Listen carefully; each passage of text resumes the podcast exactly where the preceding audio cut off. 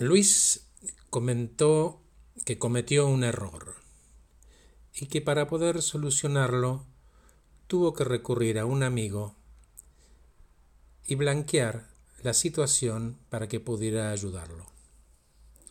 El amigo lo ayudó y a partir de ese momento la relación a los ojos de Luis se enfrió.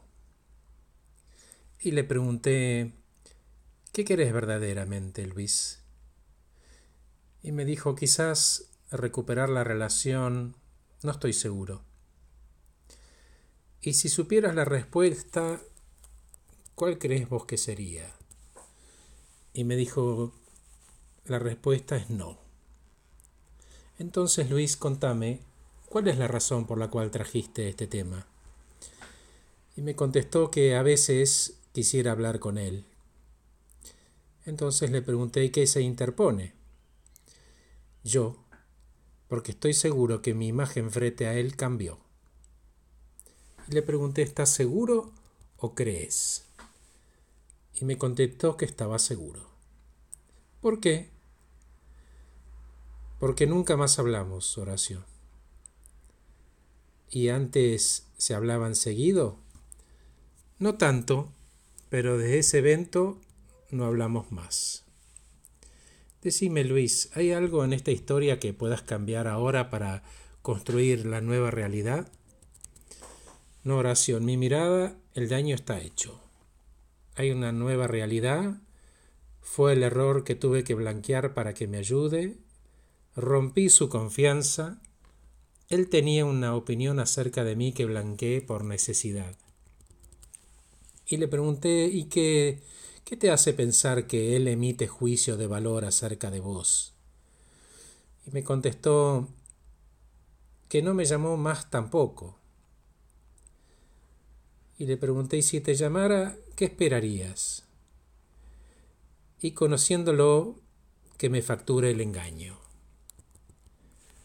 Decime, Luis, ¿cuál es el costo emocional de permanecer en este espacio, de asumir que él lo vive como un engaño y cuál es el costo de salir. Que no puedo mirarlo a los ojos y no estoy listo. Decime, Luis, entonces, con esto que me acabas de decir, ¿para qué trajiste el tema entonces? Y me contestó para escucharme. Luis, ¿cuál es el cambio más grande que necesitas hacer hoy? Y me contestó mientras me escucho, estoy seguro que rompí algo. Siempre va a estar esa rotura, como esas vasijas chinas, ¿viste? Que los chinos las arreglan. Y le digo, sí, los chinos las, las arreglan y le ponen oro a esas roturas, fortalecen la vasija, le dan a la rotura otro valor. Es otra vasija. Y él me contestó, tengo vergüenza, no puedo encararlo aún. Creo que lo voy a soltar y dejar que el tema no ocupe más espacio en mi cabeza. Al final somos dos.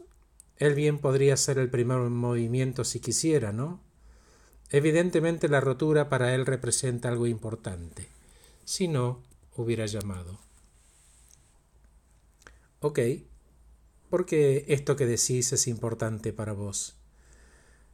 Porque mm, si me quisiera como yo creía que me quería, me hubiera llamado y no le habría dado tanta importancia. Decime, Luis, de uno a diez, ¿cuán honesto estás siendo con vos respecto de este asunto? Y me contestó, respecto del engaño, diez. Le digo, mira, Luis, cada juicio que emitís aporta una emoción ¿Qué emoción aportó este juicio?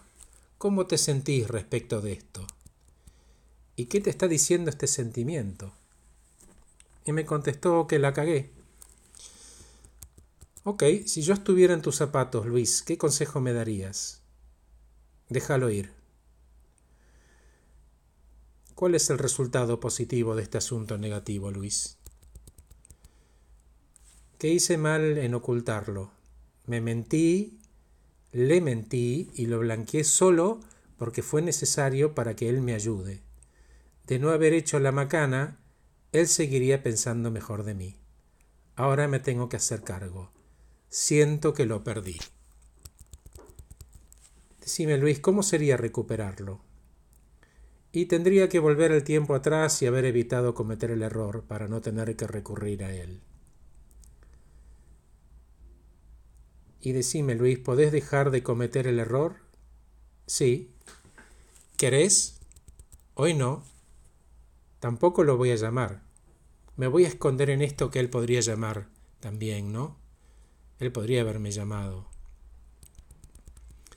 Y decime, Luis, si él te llamara, ¿vos hablarías con él? No creo. No voy a modificar mi comportamiento todavía, y tampoco sé si alguna vez lo haga, y si lo hiciera, el engaño existió.